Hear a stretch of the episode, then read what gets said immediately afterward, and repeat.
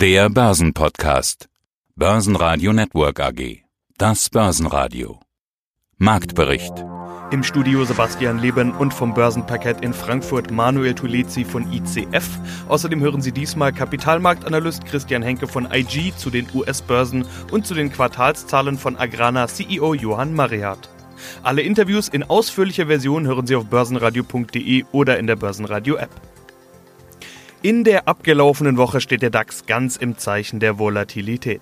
Der Freitag war bezeichnend dafür mit einem negativen Vormittag, dann der Wende und Richtung Wochenschluss mit immer deutlicher positiven Kursen. Schlusskurs 12.634 Punkte plus 1,2 Prozent. Der ATX in Wien legte 0,5 Prozent zu auf 2.278 Punkte. Bullenmarkt, Bärenmarkt, nennen wir es doch einfach Kängurumarkt. Ja, guten Morgen Sebastian, mein Name ist Manuel Tolizi. Ich bin Händler für strukturierte Produkte und Zertifikate hier auf dem Börsenparkett der Börse Frankfurt. Die Bären machen dieses Jahr keinen Winterschlaf, sondern Sommerschlaf. Das hat mir kürzlich ein Marktanalyst gesagt. Jetzt sieht's irgendwie aus, als hätte sie einer aufgeweckt. Manuel, wie bärisch ist denn die Stimmung bei euch?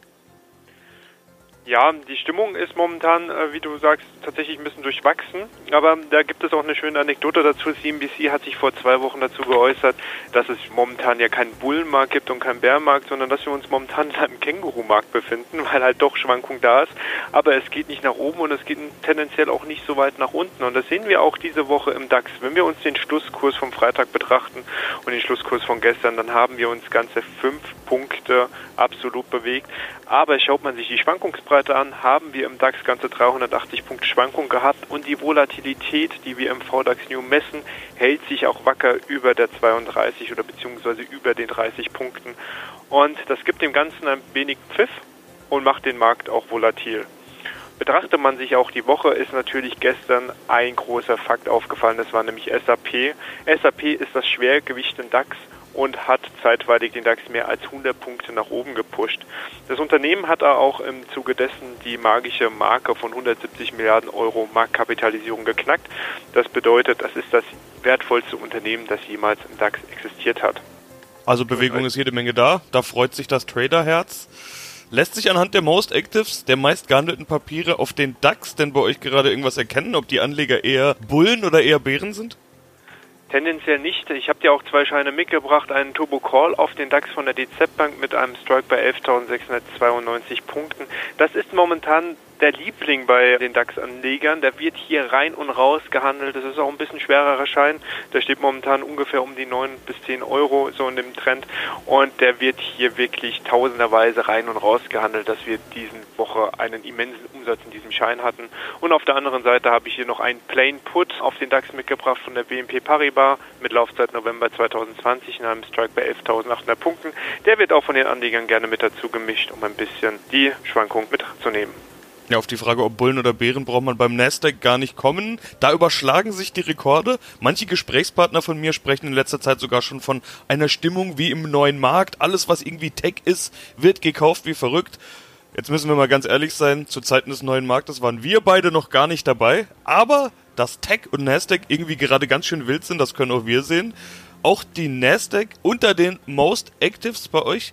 Erwarten die Anleger denn, dass es so weitergeht? Die Anleger sind momentan der ganzen Sache ein wenig, ich sag jetzt mal, gemischt unterwegs. Aufgefallen ist hier bei dem Most Actors, dass die Anleger einen Mini-Future als Bär nachgefragt haben von der Unicredit auf den Nasdaq. Und das ist auch momentan die Stimmung, die ein Stückchen weit vertreten wird. Wenn wir uns auch momentan die Medien anschauen, gibt es natürlich auf der einen Seite die Leute, die sagen, hey, wir sind super bullig momentan noch in dem Markt, aber es gibt auch die anderen Stimmen, die halt sagen, dass sich doch momentan auch im Zuge der Technikwerte es zu einer Abkopplung kommt zwischen dem Aktienmarkt und der Realwirtschaft. Und das sieht man momentan auch ganz gut. Schaut man sich den Nasdaq mal an, hat er in den letzten fünf Handelstagen ganze viermal ein neues All-Time-High gebrintet. Und das passt momentan nicht zum Stimmungsbild in Amerika. Wenn man sich mal die großen Aktienindizes anschaut, wie zum Beispiel den S&P oder den Dow Jones, haben sie es auf quasi Jahressicht oder seit Jahresanfang nicht gepackt, ein äh, Plus zu generieren. Der Nasdaq sieht das anders. Der ist momentan unterwegs. Es kennt nur eine Richtung und zwar nach oben. Und das ist momentan auch das Stimmungsbild bei den Anlegern. Ja, guten Tag, meine Damen und Herren. Mein Name ist Christian Henke. Ich bin Senior Market Analyst bei IG Europe in Frankfurt. Die Börsen sind sehr gut gelaufen und das trotz Corona, vor allen Dingen in den USA. Dort steigen die Neuinfektionen ja ganz besonders an. Jeden Tag neue Rekordneuinfektionen. Christian, wie siehst du denn die Lage in den USA? Der Wahlkampf kommt in die Gänge, also wird ganz viel über Trump berichtet, das ist klar. Geht da um seine Steuererklärung und das Buch über ihn und so weiter. Das könnten alles Geplänkel sein. Und natürlich Corona, ganz viel Corona, aber ganz generell, wie ist die Lage in den USA aus deiner Sicht? Eben, Sebastian, und da gerade, da möchte ich ansetzen, natürlich die letzten Infektionszahlen, Neuinfektionen. Ich habe das gerade mal auf dem Bildschirm. Da liegen wir in den Vereinigten Staaten schon mittlerweile bei 3,2 Millionen.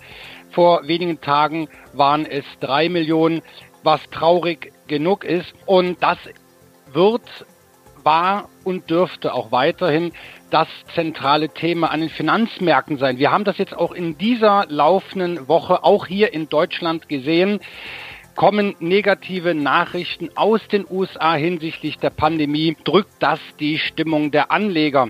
Warum? Weil ganz einfach viele befürchten dann natürlich weitere Lockdowns, wieder weitere Einschränkungen und letztendlich natürlich auch, dass die Wirtschaft nicht nur in den Vereinigten Staaten, sondern auch weltweit darunter leidet. Das heißt, die Hoffnung auf eine starke Erholung der Konjunktur weltweit hatte ja zuletzt die Finanzmärkte ja deutlich angetrieben. Was natürlich auch zuletzt zu sehen war, der jüngste US-Arbeitsmarktbericht, der fiel deutlich besser aus als erwartet. Jetzt kommt aber von mir das große Aber. Die Daten wurden nur bis zum 15. Juni berücksichtigt und danach kam es dann in Florida in Texas und anderen Bundesstaaten wieder zu einem doch deutlich stärkeren Ausbruch des Virus. Das heißt, diese Zahlen sind noch gar nicht berücksichtigt und das heißt, wie sieht dann demnächst der US-Arbeitsmarkt aus? Also wir haben momentan genügend mögliche Belastungsfaktoren. Ja, und natürlich auch, wie du schon gesagt hast, steht jetzt in der kommenden Woche die Berichtssaison im Haus und da werden wir natürlich erstmal abwarten müssen, wie war letztendlich das zweite Quartal und ein Teil des zweiten Quartals war ja schon durch Covid-19 beeinträchtigt. Ja, die Fundamentaldaten, die müssen diese Vorschusslorbeeren der Börse jetzt eben erstmal bestätigen. Die Berichtssaison, die startet ja traditionell in den USA mit, nicht mehr mit Alcoa. Alcoa schaut man nicht mehr so sehr an wie früher. Früher hat man immer gesagt, Alcoa, jetzt geht die Berichtssaison los. Jetzt sind es eher die Finanztitel in den USA, JP Morgan, Citigroup, Goldman Sachs und Co. Aber noch spannender, viel mehr im Fokus sind ja die Fang-Aktien, die großen Tech-Werte, wir kennen sie alle, Apple, Facebook, Alphabet und Co. Was erwartest du von den Fang-Titeln? Wird das eine gute Berichtssaison? Ja, das bleibt abzuwarten. Was man aber jetzt, Sebastian, sagen muss, ist gerade in den letzten Tagen, wir werden auch gleich auch noch kurz auf den Nasdaq 100 eingehen, war zu beobachten, dass komischerweise die Anleger nicht unbedingt ins Gold, also in den Goldpreis geflüchtet sind als sicherer Hafen, sondern in Technologieaktien. Und gerade die Fang-Aktien, also Facebook, Amazon, Netflix und Google, die jetzt aber Alphabet heißen, die konnten natürlich deutlich zulegen, weil das sind sogenannte, auch ein neues Wort, Stay-at-Home-Aktien. Das heißt also, das sind Unternehmen, die davon profitieren, dass die Leute schön zu Hause bleiben, im Internet chatten, bestellen, Fernseh schauen oder ganz einfach nach Sachen suchen, die konnten davon profitieren. Und die habe ich mir natürlich auch mal charttechnisch halt angeschaut. DAX-Gewinner waren die Zykliker wie Heidelberg Zement, Infineon, MTU, VW und Siemens. Verlierer gab es kaum und wenn, dann nur mit kleinem Minus. Einziger klarer Verlierer mal wieder Wirecard und selbst die mit weniger als 10% Minus und damit fast schon unspektakulär. Vorläufige Zahlen hat BASF mitgeteilt. Hier brach das EBIT in Q2 um 77 Prozent ein auf 226 Millionen Euro. Das ist weniger schlimm, als die meisten Analysten erwartet hatten. Die Aktie steigt. Neuigkeiten auch aus dem Corona-Wirkstoffbereich. Hier vermeldete US-Pharmakonzern Gilead, dass das Mittel Remdesivir das Sterberisiko bei Corona vermindere. Guten Nachmittag, mein Name ist Johann Marihat, ich bin CEO von Agrana und wir haben unser erstes Quartal des Geschäftsjahres 2021 präsentiert. Also Q1 und der Geschäftsjahresstart fällt somit genau in die Corona-Lockdown-Zeit. Dazu hatte ich die Aussage gelesen, relativ gute Lage, weil 75% des Umsatzes aus Nahrungsmittelindustrie stammen. Wie sehr hat sie die Corona-Pandemie dann überhaupt getroffen? Ja, sie hat uns unterschiedlich betroffen. Sie hat einerseits im Zuckerbereich anfangs zu hohen Absätzen wegen Hamsterkäufen geführt, die allerdings dann in den nächsten Monaten auch wiederum aufgesogen wurden.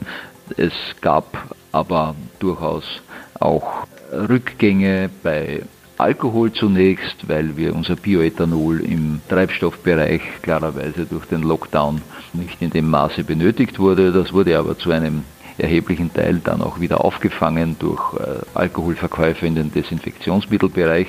Also es gab schon einiges an Turbulenzen in diesem Monat, aber unter dem Strich äh, waren wir dann letztlich leicht besser als im Vorjahr. Das ist was Interessantes, was Sie gerade sagen, dass Bioethanol eben erst eingebrochen ist, dann aber wieder aufgefangen wurde durch Desinfektionsmittel. Klar, gab es natürlich eine Art Sondereffekt deshalb muss man ja sagen, die Absatzmenge, die ist ungefähr gleich geblieben, aber der Bioethanolpreis ist kurz eingebrochen. Woran lag denn das? Ja, weil eben die Nachfrage nach Bioethanol durch den Lockdown zurückgegangen ist zunächst und schon vorher, das hatte mit Covid-19 gar nichts zu tun, sondern die Ölpreise eingebrochen sind. Im Februar gab es ja einen doch dramatischen Einbruch bei den Ölpreisen und das hat natürlich auch die Bioethanolpreise betroffen. Viele denken jetzt auch nach über die Welt nach Corona. Wir müssen ja feststellen, dass es eben nicht ist wie viele Themen der Vergangenheit, SARS und MERS und Schweinegrippe, Vogelgrippe und was es nicht alles schon gab. Ähnliche Epidemien, die sind ja ganz schnell aufgekommen und ganz schnell wieder verschwunden. Jetzt müssen wir uns eingestehen, das ist ein Problem, das uns länger beschäftigt. Haben Sie aufgrund der Pandemie schon irgendwelche strategischen Veränderungen vorgenommen? Gibt es irgendwas, was sich bei Agrana ändert? Naja, zunächst einmal haben wir unsere Investitionen reduziert. Wir haben in den letzten Jahren viel in Kapazitätsaufbau investiert. Wir haben unsere Weizenstärkekapazitäten verdoppelt. Wir haben auch neue Werke im Fruchtbereich, zum Beispiel in China gebaut, aber einige Jahre zuvor in den USA. Also es geht hier darum, diese Kapazitäten gut in den Markt zu bringen bzw. auszulasten. Aber es ist nicht nötig, dass wir über Abschreibungsniveau investieren. Wir werden nach vielen Jahren hoher Investitionen dieses Jahr einmal eine Pause einlegen und mit etwa 70 Millionen doch deutlich unter Abschreibungsniveau investieren. Das ist eine Maßnahme. Andererseits ist das deswegen auch ambitioniert, weil wir nehmen natürlich schon an, dass wir bei einem Einbruch des Bruttonationalproduktes um ja, europaweit 8 bis 10 Prozent, würde ich einmal sagen, doch auch letztlich betroffen sein werden, auch wenn wir zu 75 Prozent im Nahrungsmittelbereich tätig sind. Auch uns fehlt natürlich hier auch äh, im Nahrungsmittelbereich der Tourismusumsatz, der hier sich äh, niederschlagen wird negativ. Basen Radio Network AG Marktbericht